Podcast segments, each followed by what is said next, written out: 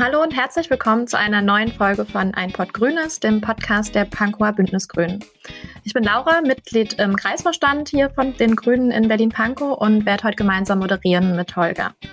Zu Gast haben wir Sergej Lagodinski. Sergej ist Abgeordneter im Europäischen Parlament für Bündnis 90 Die Grünen und unter anderem russlandpolitischer Sprecher der Europäischen Grünen Fraktion. Herzlich willkommen, Sergej. Schön, dass du heute dabei bist. Toll, vielen Dank. Schön, wieder da zu sein. Ja, auch von mir. Hallo, ich bin Holger, Mitglied im Kreisverband Pankow seit 2018 und du sagst es, Sergej, wieder dabei. Du bist kein Unbekannter bei Einport Grünes. Du warst schon in unserer zweiten Folge mit dabei. Fun Fact am Rande, das ist heute genau drei Jahre her. Damals waren wir mitten im Europawahlkampf. Ja, ich stelle dich ganz kurz vor. Herzlich willkommen erstmal. Du bist gebürtiger Sowjetbürger, 1975 im russischen Astrachan geboren und dann 1993 mit deiner Familie nach Deutschland gekommen, da warst du knapp 18. Du bist mittlerweile promovierter Jurist. Du bist äh, aktiv in der Berliner jüdischen Gemeinde. Du bist bei uns Bündnisgrünen. Du warst auch in Pankow mal Kreisvorsitzender. Das ist ein paar Jahre schon her. Und bis zur Wahl ins Europaparlament warst du bei der Heinrich-Böll-Stiftung und auch als Anwalt tätig. Ich hoffe, das ist soweit richtig wiedergegeben. Das ist perfekt. Vielen Dank. Ich fühle mich sehr gut vorgestellt. Ja, wenn man das aber noch ausführlicher hören will, dann verweise ich eben auf besagte zweite Folge von Ein Pott Grünes, wo wir dich damals in aller Ausführlichkeit vorgestellt haben. Da kann man das alles auch nochmal nachhören. Diese biografischen Daten haben sich ja nicht geändert. Seit 2019 bist du jetzt im Europäischen Parlament, pendelst zwischen Berlin, Brüssel, Straßburg und Hamburg und arbeitest zu den Themen Demokratie und Rechtsstaatlichkeit, Außenpolitik im Wettstreit von Demokratie und Autokratie, Stärkung der europäischen Zivilgesellschaft und Menschen- und umweltzentrierte Digitalpolitik. Ja, das ist ein ganzes äh, Spektrum an Themen und wir wollten eigentlich heute mal mit dir Bilanz deiner bisherigen Tätigkeiten und auch Erfolge als Abgeordneter im Europaparlament sprechen. Aber ein Thema überlagert derzeit leider alles andere. Es berührt aber auch all deine Themen, die wir eben genannt haben, nämlich der Angriff Wladimir Putins auf einen unabhängigen Staat, die Ukraine unter Bruch des Völkerrechts. Zunächst die Frage, wie hat sich denn dein Alltag als äh, Abgeordneter seit dem 24. Februar verändert? Ich glaube, ich äh, kann ja für viele sprechen, weil das höre ich von sehr vielen Menschen. Es gibt so eine Grundstimmung, die sehr dunkel ist. Ich glaube, das, ne, das, das ist einfach die Grundstimmung des Krieges, dass wir auf einem Kontinent leben, wo nur ein paar hundert Kilometer entfernt Menschen zerbombt werden und wir uns den ganzen Tag irgendwie den Kopf zerbrechen, wie können wir helfen, was können wir tun, was dürfen wir tun, was ist noch verantwortlich zu tun und was ist äh, unverantwortlich zu unterlassen. Ich glaube, das ist etwas, was nicht nur mir, mich beschäftigt, aber ansonsten selbstverständlich die anderen Themen, die du ja genannt hast, die laufen ja weiter, aber die politische Brisanz, die politische Aufladung, die ist bei dem einen Thema Außenpolitik und bei diesem Thema des Angriffskrieges von Putin. Und dieser Krieg strahlt in all diese Themen hinein.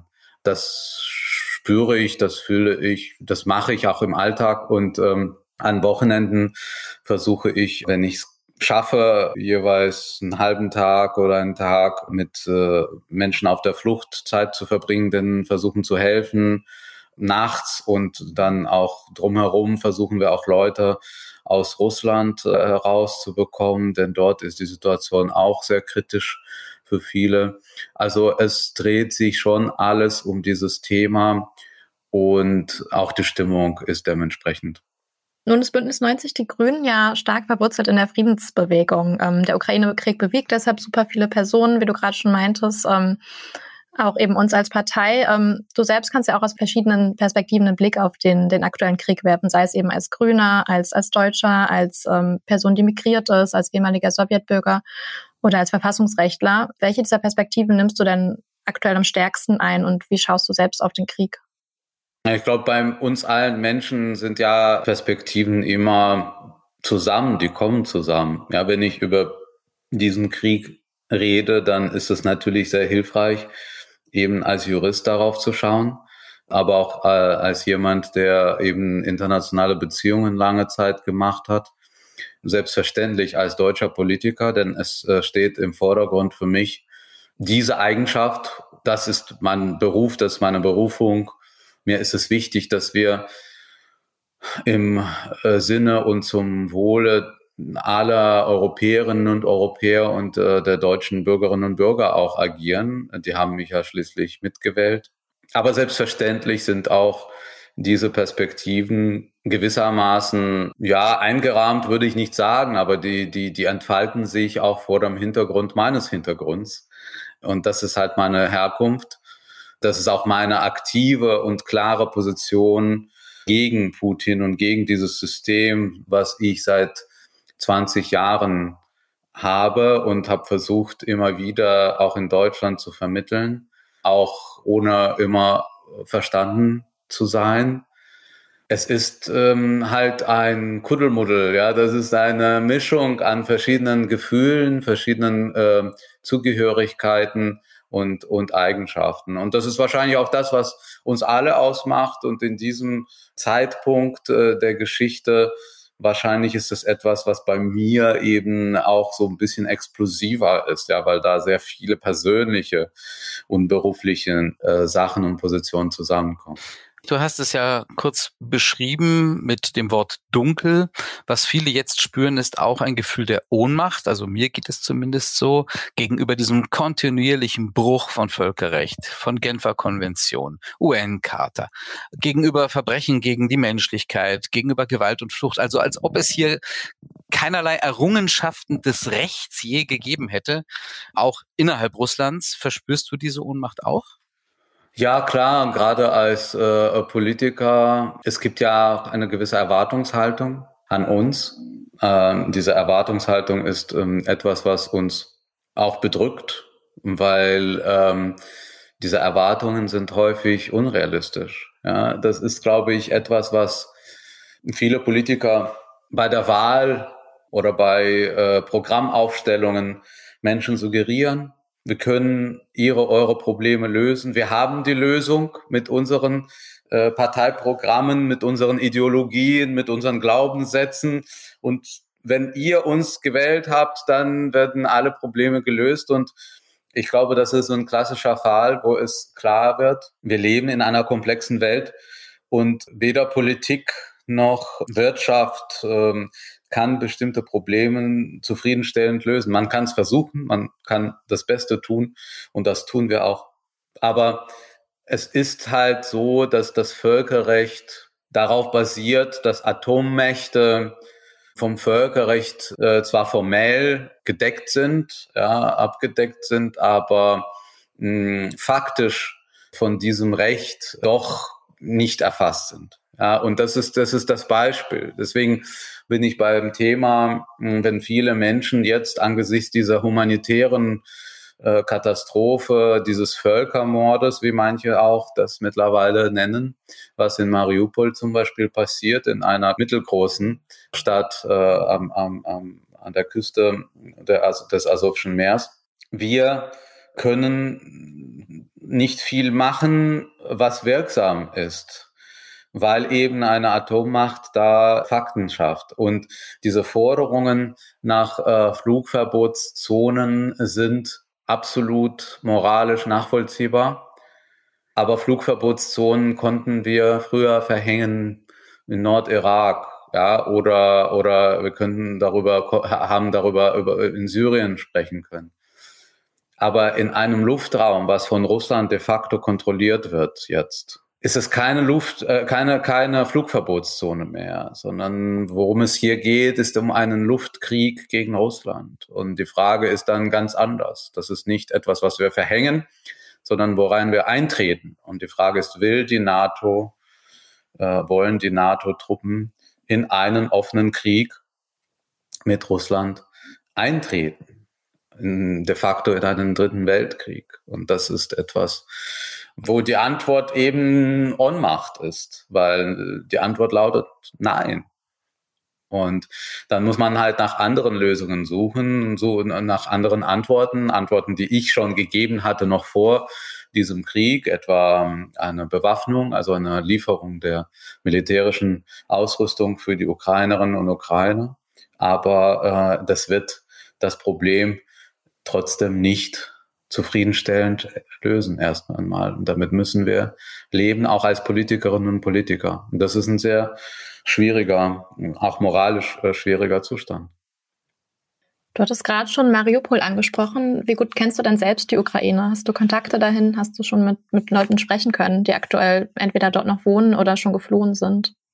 Also alle meine Großeltern, fast alle, außer eine Person, also zwei, drei Viertel meiner Großeltern äh, stammen aus der Ukraine. Die sind damals in den ersten Tagen des äh, Zweiten Weltkrieges gen Osten äh, geflohen vor den Nazis. Und deswegen geht's mir so nah, wenn ich Leute sehe aus diesen Städten, aus Odessa und aus Cherson, wo eben meine Familien auch stammen, die jetzt äh, Richtung Westen fliehen von den Menschen, die mit mir im Kindergarten gegangen sind, Menschen, mit denen ich aufgewachsen bin. Sie schlachten jetzt ihre Nachbarn ab. Und das ist natürlich eine unglaubliche Situation, auch persönlich, emotional. Ähm, aber äh, um jetzt auf deine Frage vielleicht äh, etwas direkter zu antworten, ich war ein paar Mal in der Ukraine. Ich habe da auch ähm, unterrichtet äh, im Rahmen einer Leadership Akademie, die wir damals gegründet haben, um jungen Ukrainerinnen und Ukrainern eben eine Möglichkeit zu geben, sich mit Europa besser zu vernetzen, auch zu verstehen, wie man in Europa politisch kommuniziert und so weiter. Das war einmal in Odessa und äh, in Kiew haben wir diese Trainings gemacht. Ich war dann auch beruflich einige Male äh, in Kiew und ich kenne natürlich einige Leute, aber ich kann nicht sagen, dass ich jetzt sehr viele Menschen aus der Ukraine persönlich äh, kenne, beziehungsweise ihre, ihr Schicksal jetzt auch mitverfolge. Auch zum Teil aus Pietätsgründen, denn ich finde es schwierig, mich jetzt zu melden, muss ich offen sagen, bei Leuten, die in Kiew zum Beispiel bleiben mussten. Eine Bekannte von mir musste da bleiben. Sie hat ältere Eltern und die konnten sich nicht bewegen aus der Stadt. Und ich muss sagen, das kostet schon eine Überwindung, aus der Sicherheit des Westens mich zu melden und zu fragen, wie geht's euch so? Also da, das, das ist sozusagen die, die Ebene, mit, den, mit, de, mit der ich arbeite. Und natürlich kenne ich auch äh, Künstler oder Politikerinnen, ähm, aus, aus der Ukraine, die auch in Deutschland zum Teil leben. Holger und ich würden als nächstes gern über die Rolle der EU sprechen ähm, in den letzten Wochen, wenn wir darauf zurückblicken. Wie hast du denn die Reaktion der Europäischen Union und ihren Auftritt gegenüber Putin empfunden? Äh, nach der Krise oder vor der Krise? Gern beides. Ich fand den, den Auftritt zur Zeit, also oder finde den Auftritt zur Zeit überraschend gut, weil überraschend einheitlich. Ich glaube, Putin selbst, also ich kann jetzt nicht in seinen Kopf schauen, aber äh, so mein Verständnis ist, äh, der hat schon damit gerechnet, dass wir vielleicht so das Europa auseinanderfällt in ihren Einschätzungen der Reaktion oder in ihren Antworten auf das, was er jetzt uns da präsentiert, diesen menschenverachtenden Krieg. Aber ich muss sagen, dass die bisherigen Sanktionen, die bisherigen Reaktionen doch geeint sind, einig sind. Und das beeindruckt. Das beeindruckt auch mich. Denn ich kenne Europa natürlich bei anderen Fällen und anderen Situationen auch ganz anders. Das kennen wir, das kennen wir alle. Ja? Ob es die Türkei ist oder es, es gibt ja genug. Oder eben das frühere Verhalten von Putin und wie wir darauf reagiert haben, war ja auch nie, nicht immer ein Glanzstück der abgestimmten Positionierung. Insofern, ich glaube schon, dass das, dass das gut ist, wie wir reagieren. Ich finde es richtig, dass wir mit den Amerikanern, äh, Amerikanerinnen zusammen an einem Strang ziehen und dass wir versuchen, einen internationalen Konsens zu organisieren. Das haben wir auch gesehen. Das Ergebnis in der Generalversammlung der Vereinten Nationen waren ja fast alle Mitgliedstaaten auf unserer Seite. Ich sage auf unserer, aber eigentlich auf der Seite des Völkerrechts und der Humanität. Deswegen äh, finde ich es gut, äh, auch die Sanktionen, die jetzt verhängt worden sind, sind ja schon von einem anderen Kaliber als vorher. Und das ist etwas, was ich auch wichtig finde. Wir haben diese Fixierung auf gezielten Sanktionen hinter uns gelassen und haben verstanden, dass bei einem völkerrechtswidrigen Angriff und einen, einer Aggression und jetzt auch äh, einer, also bei Verbrechen, ja, internationalen Verbrechen, die da stattfinden, es nicht mehr reicht, ein paar Oligarchen auf irgendwelche Listen zu setzen, sondern im Völkerrecht äh, ist äh, das Handlungssubjekt ein Staat. Ja, das sind Staaten, die da handeln. Und gegen Staaten als Ganze, inklusive auch ihre Gesellschaften werden auch Reaktionen äh, verhängt, äh, auch Sanktionen. Und das, damit müssen leider, muss man sagen, äh, die russischen Bürgerinnen und Bürger auch leben. Alles andere wäre absolut ineffektiv. Du hattest gerade schon von Sanktionen, Flugverbotszonen gesprochen. Was kann, was muss die EU denn zusätzlich kurzfristig und langfristig tun? Zum Beispiel in Bezug auf, auf Flüchtende, auf ähm, die steigenden Energiepreise? Wo glaubst du, ist jetzt akuter Handlungsbedarf? Also da sind ja verschiedene äh, Themen, die du auch ansprichst. Ähm, das wichtigste Thema ist, dass der Krieg aufhört. Den Krieg äh, können wir nur aufhalten und auch die Opferzahlen irgendwie, wenn es geht, äh, reduzieren, wenn wir äh, die ukrainische Armee unterstützen, ja auch mit militärischer Ausrüstung. Und man kann ja natürlich darüber reden, die militärische Ausrüstung soll irgendwie primär defensiv sein. Okay, gut. Also die sollen halt äh, dann äh, äh Luftabwehrsysteme, Flugab Flugabwehrsysteme äh, bekommen, äh, Antipanzer, äh, sozusagen Panzerbekämpfungsmittel kriegen. Ich bin auch der Meinung, wir müssen denen auch die Möglichkeit geben, an kampffähige Flugzeuge an Jets zu kommen. Das ist etwas, was auch wichtig ist in diesem Krieg, wo es wirklich sehr viel um die Lufthochheit geht. Das sind äh, Punkte, wo wir mit massiven Hilfen äh, Ukrainerinnen und Ukrainer ausstatten müssen. Wenn wir nicht selbst den, den, Luftraum kontrollieren wollen und nicht selbst dafür sorgen wollen, dass eben ukrainische Bevölkerung nicht aus der Luft ausgelöscht wird, dann müssen wir das den Ukrainerinnen ermöglichen. Und das steht für mich im Vordergrund, ganz ehrlich. Und das Zweite, was wichtig ist, wir müssen bereit sein, weiterhin an Sanktionen zu drehen, falls die bisherigen nicht äh, früchten. Aber ich bin auch der Meinung, dass wir jetzt in diesen Wochen die Ergebnisse der bisherigen Sanktionen sehen werden. Äh, die russische Wirtschaft und das russische Finanzsystem implodiert. Wir werden wahrscheinlich sehr bald ein Default haben, also eine Zahlungsunfähigkeit des russischen Staates, ähm, wahrscheinlich in der ersten Hälfte ähm, April. Das sind Konsequenzen dieser sehr harten, sehr entschlossenen Sanktionen, die bisher verhängt worden sind. Und ich bin der Meinung, wir sollten abwarten, bis die wirken, äh, bevor wir über die nächste Runde sprechen. Das ist ein gutes Stichwort, denn viele hoffen ja, die Sanktionen trocknen auch Putins Kriegsfinanzierung aus. Also könnten wir das Ganze nicht auch beschleunigen, wenn wir eben nicht weiter Geld für Öl, Gas, Kohle aus Russland äh, nach Russland überweisen? Wie siehst du die Abhängigkeit von russischem Öl, Gas und Kohle? Theoretisch ja. Aber auch das ist eine sehr komplexe Frage, hm, denn sehr viele, die jetzt rumlaufen und laut schreien, äh, die Bundesregierung muss jetzt äh, stoppen, äh, sehr viele von denen haben jahrzehntelang unsere Bemühungen blockiert. Und mit unserer meine ich die, die Grüne Partei, wo wir doch die ganze Zeit gesagt haben, das ist eine fatale Abhängigkeit, die darf nicht bestehen. Sowohl klimapolitisch, umweltpolitisch als auch geostrategisch nicht. Die ganzen Regierungsparteien der letzten Jahrzehnte äh, haben da nichts getan.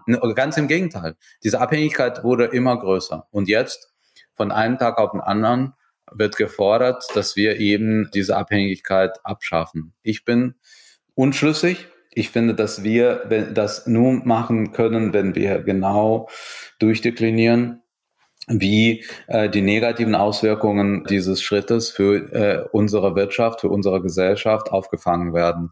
Denn diese werden sehr, sehr umfassend sein mit äh, 55 Prozent Abhängigkeit vom russischen Gas, mit äh, 35 Prozent vom äh, russischen Öl, könnte es zu äh, sehr weitreichenden wirtschaftlichen Konsequenzen kommen.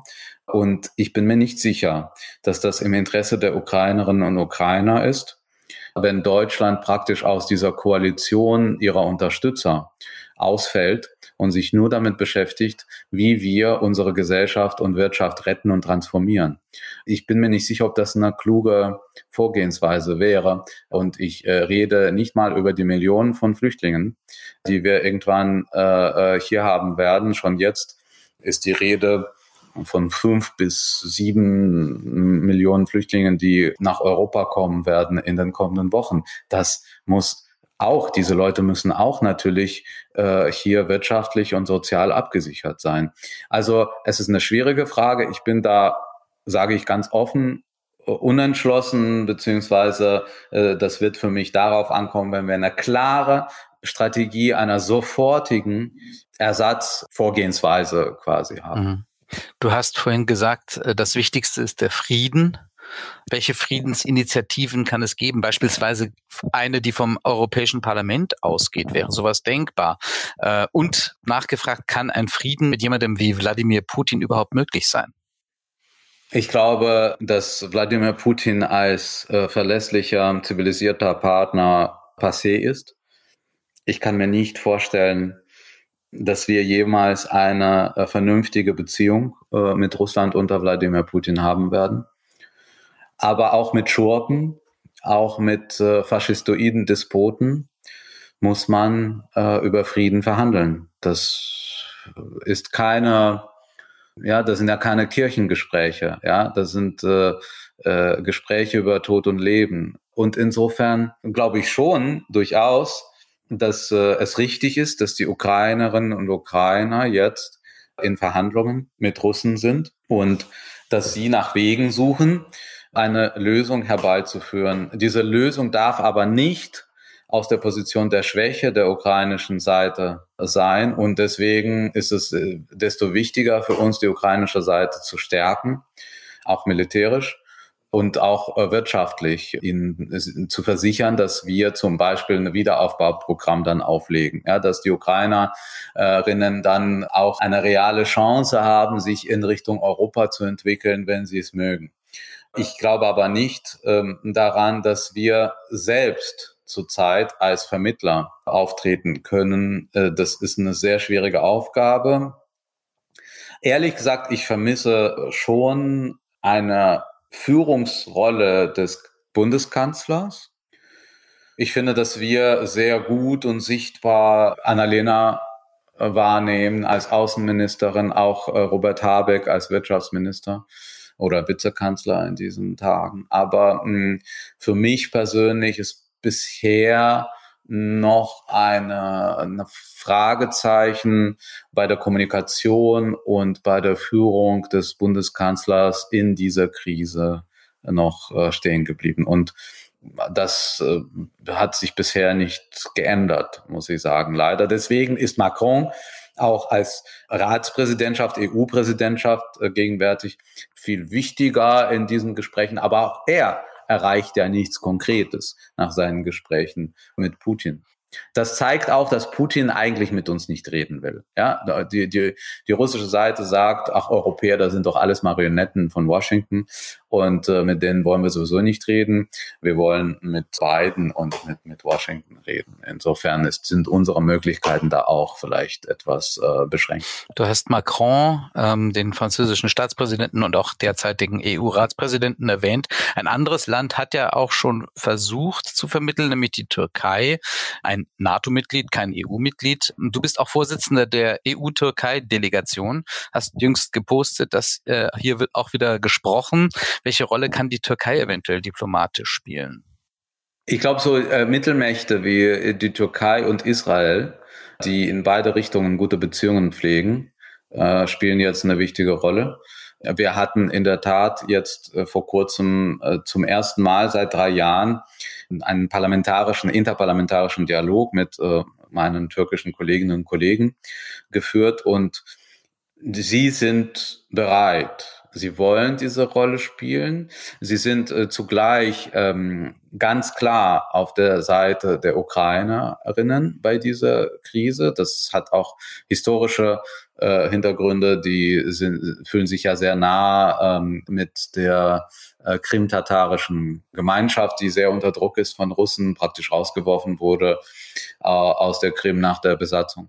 Und ähm, aber äh, die Türkei sieht es natürlich auch als eine Chance, eine Chance, sich im westlichen Raum in der NATO als Mitglied der NATO wieder zu verankern, eine Chance, dass äh, sie äh, wieder ernst genommen werden als Partner, was äh, sehr ja sehr lange Jahre nicht der Fall war, auch durch äh, ihre Umorientierung oder versuchte Umorientierung in Richtung Nahost, äh, die ja gescheitert ist. Und äh, jetzt versuchen sie wieder da anzuknüpfen, so sie angefangen haben. Nichtsdestoweniger, es bleiben weiterhin Fragen von unserer Seite und das darf nicht vergessen werden. Das habe ich äh, den Kollegen, auch dem Vizeaußenminister bei dem Treffen gesagt. Unsere Sorge und unsere Forderungen, was Demokratie und Menschenrechte in der Türkei angeht, werden dadurch nicht leiser werden. Wir bleiben dabei, dass wir eine Rückkehr äh, der türkischen Gesellschaft zurück zur Demokratie äh, fordern.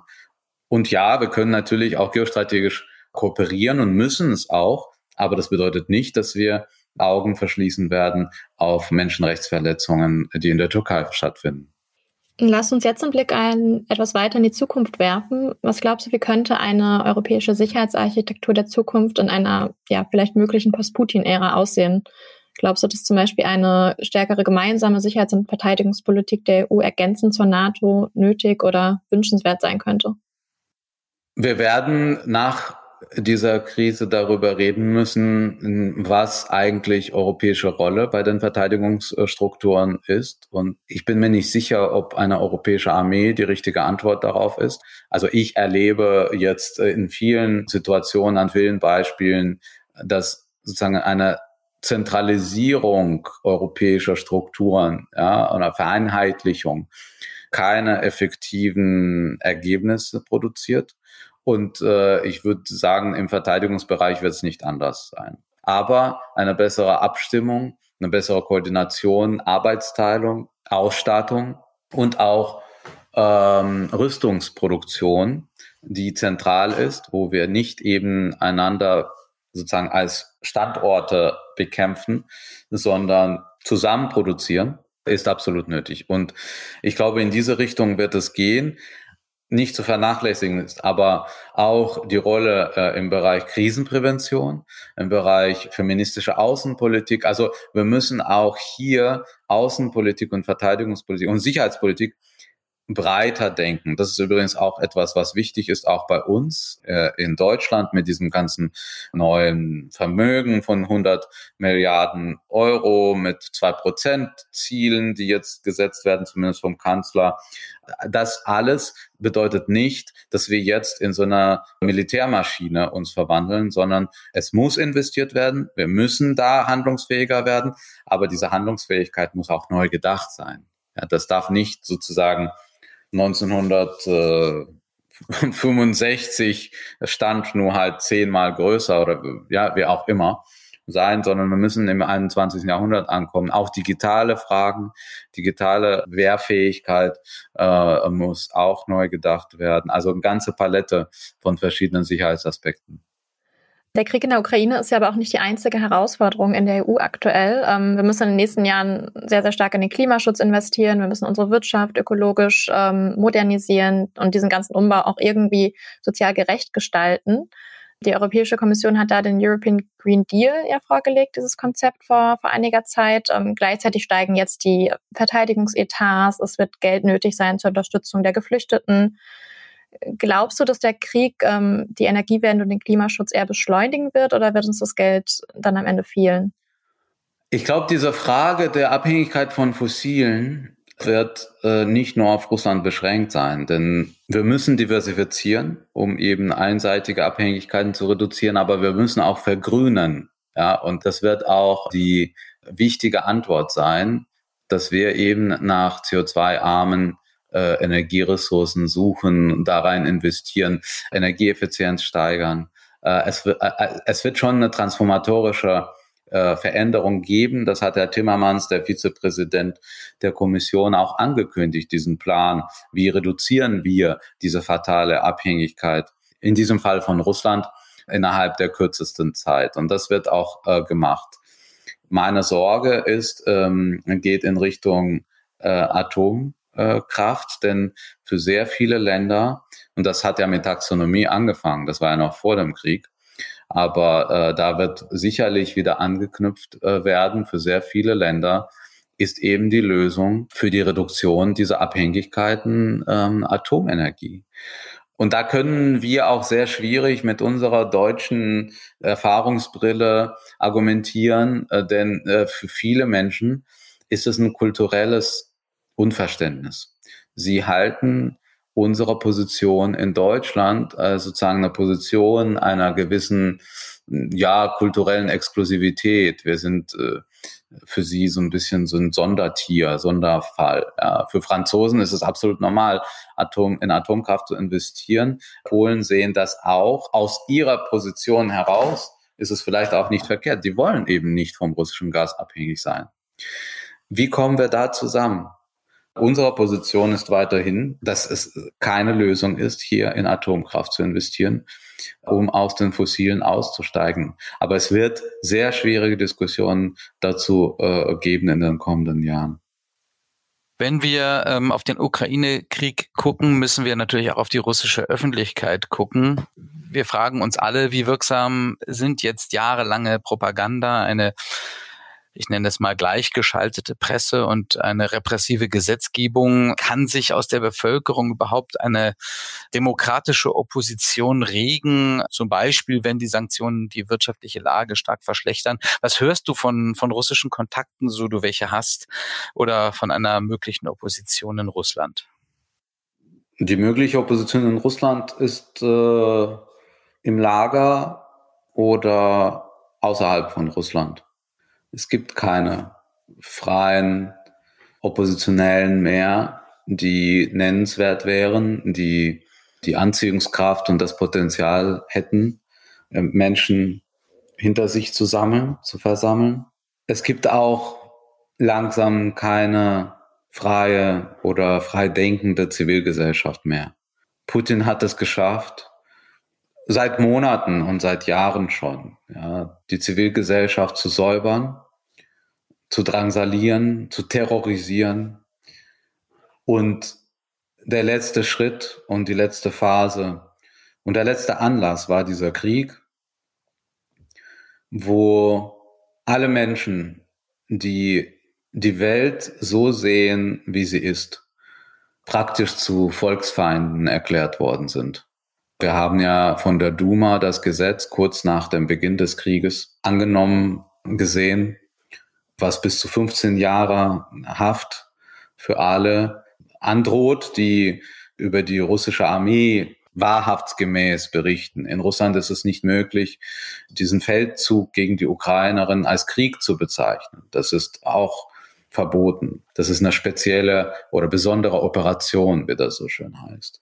In Russland ist es nicht möglich, äh, mehr Online-Sachen zu machen. Viele Sender, viele Webseiten wurden gesperrt. Ja, die waren schon sehr lange als ausländische Agenten oder extremistische Organisationen gebrandmarkt.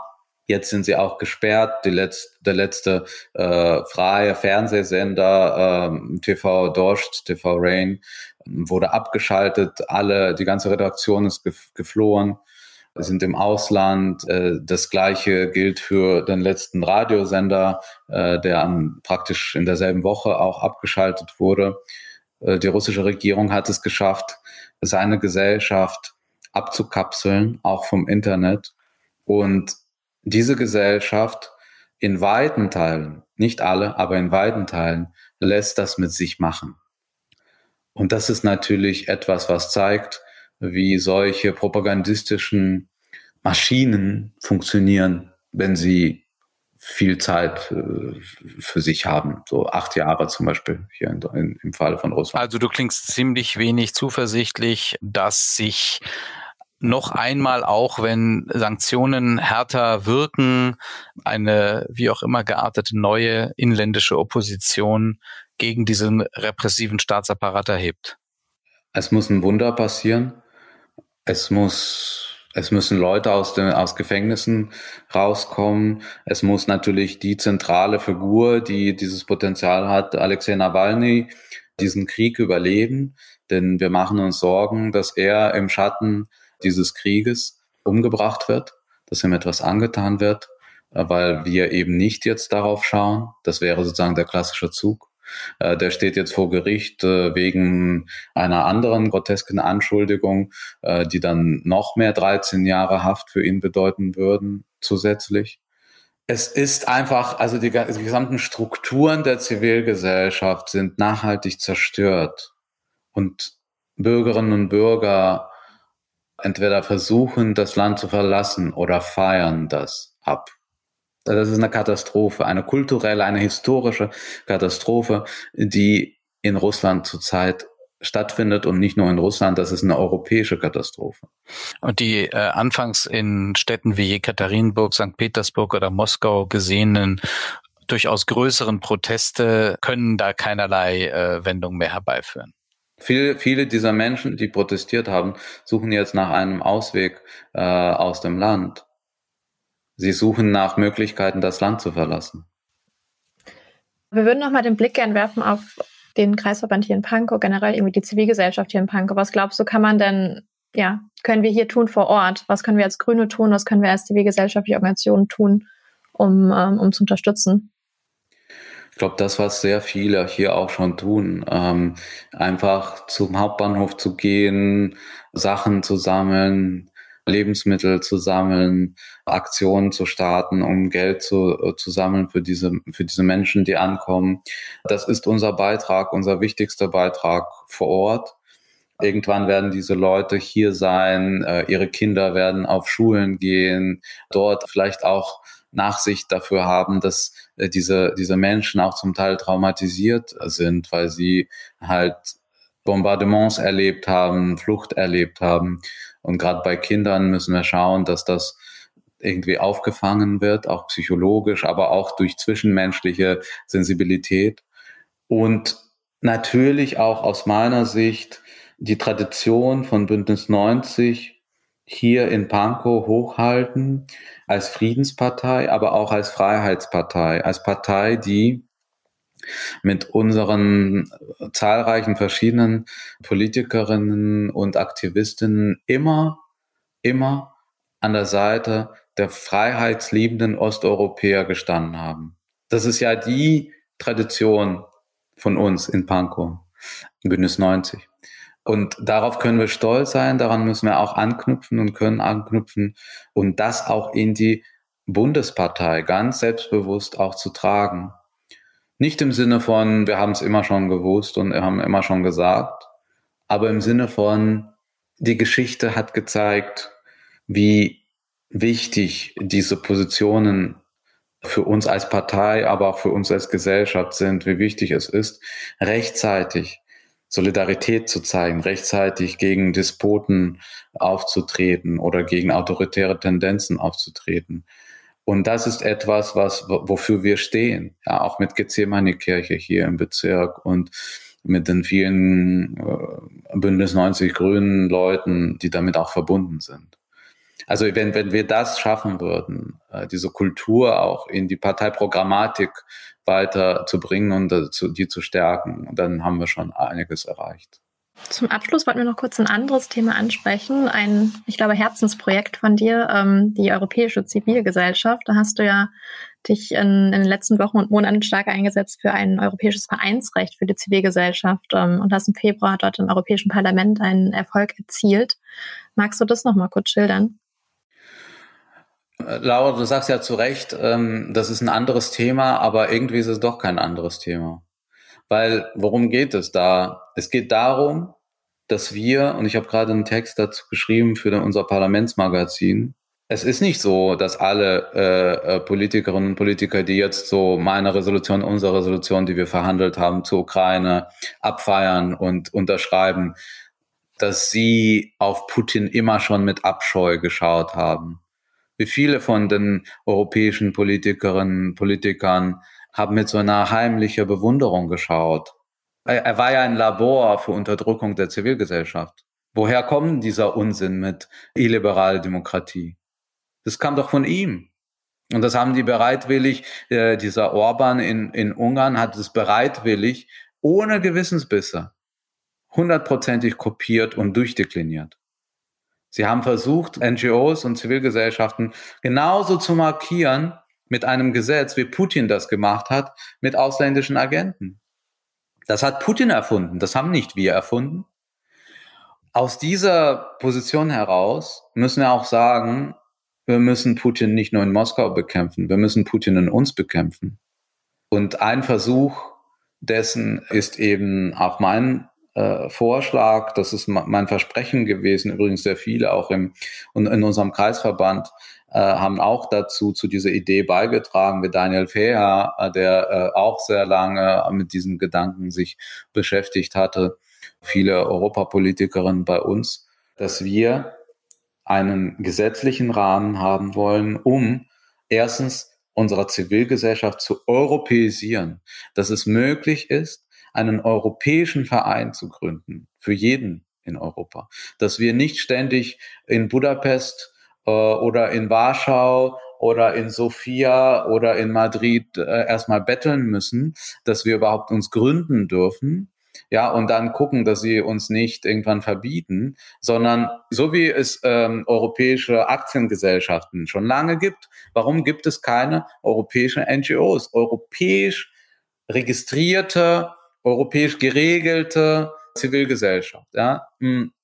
Und äh, als ich dann gewählt worden äh, äh, äh bin, dann habe ich es auch versprochen, das wird auch mein Thema sein. Das ist auch ein Thema, was seit 30 Jahren liegen geblieben ist äh, im Europäischen Parlament, ist ja nicht neu, äh, die Idee. Und das habe ich äh, geschafft zu reaktivieren.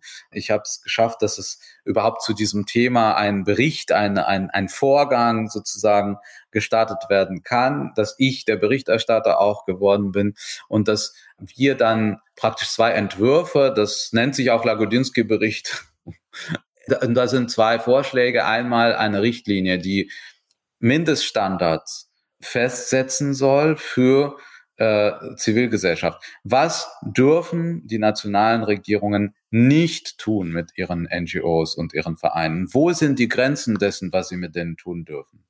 Und zweitens eben eine Verordnung, ein Statut, äh, wo es vorgeschlagen wird, wie könnten Menschen aus zwei, drei Ländern zusammen einen europäischen Verein gründen, in Brüssel registrieren nach welchen Regeln soll, soll das funktionieren und so weiter. Und das wurde mit einer breiten überparteilichen Mehrheit, an der wir auch sehr lange gearbeitet hatten, angenommen. Alle demokratischen Parteien, Konservative, Sozialdemokraten, Linke und eben die Grünen selbstverständlich natürlich für meinen Bericht, äh, haben alle dafür gestimmt. Und damit gehen wir jetzt zur Kommission und die Kommission hat schon gesagt, sie, sie sind auch verpflichtet oder das ist eine Selbstverpflichtung von von der Leyen. Sie hat gesagt, wenn eine breite Mehrheit, dann fühlen wir uns verpflichtet, diese Vorschläge zu unseren eigenen zu machen und einzubringen. Und jetzt fängt der Kampf an. Wir müssen sie davon überzeugen, dass sie das tun. Die Bundesregierung, die neue Bundesregierung steht fest auf unserer Seite. Das ist auch eine Veränderung. Das haben wir auch im Koalitionsvertrag untergebracht. Äh, und das eint auch die drei Regierungsparteien, dass sie bei diesem Thema auch zusammenstehen und uns auch in Europa unterstützen. Vielen Dank, Sergej. Die Frage, was sind deine drei größten Wünsche zurzeit? Die, die Antworten werden ja banal sein, weil in Zeiten der Katastrophen historischer Ausmaße alle Wünsche zumindest zum Teil uns einen, oder? Äh, Frieden ist das, was am wichtigsten ist. Das ist der Frieden für die Ukraine, Frieden für Europa. Freiheit, Freiheit für Menschen in Russland, aber auch in vielen anderen Ländern, die unter Druck stehen. Und der dritte Wunsch, Frühling, kommt ja ein, eine schöne Zeit, dass wir auch ein bisschen nach diesen sehr schwierigen Jahren, wo ja die Pandemie war, wo jetzt auch äh, der Krieg herrscht, dass wir vielleicht so ein bisschen Energie tanken können, auch bei uns in Prenzlauer Berg, in Pankow. Und dass Menschen, Menschen haben es verdient. Alle unsere Bürgerinnen, Bürger haben ja ziemlich schwere Zeiten hinter sich und jetzt immer noch und sie haben Sonne verdient. Vielen Dank, Sergej. Äh, ein schönes Schlusswort. Und äh, danke, dass du uns auf persönlicher und auch auf politischer Ebene deine Perspektiven auf diesen schrecklichen Krieg in der Ukraine eröffnet hast. Vielen, vielen Dank. Ihr findet aktuelle Infos zum Kreisverband Pankow natürlich auch jederzeit im Internet unter grüne-pankow.de. Äh, bei Fragen und Anregungen wendet euch immer gerne an uns, schreibt uns E-Mails an podcast.grüne-pankow.de. Ganz herzlichen Dank, Sergej, dass du dir Zeit genommen hast. Ähm, hat uns sehr gefreut, dass du ein zweites Mal bei uns warst hier im Podcast. Vielen Dank. Ja, herzlichen Dank. Es hat mich total gefreut und auf ein gutes drittes Mal. Darauf freuen wir uns. Vielen Dank. Ciao. Tschüss. Tschüss.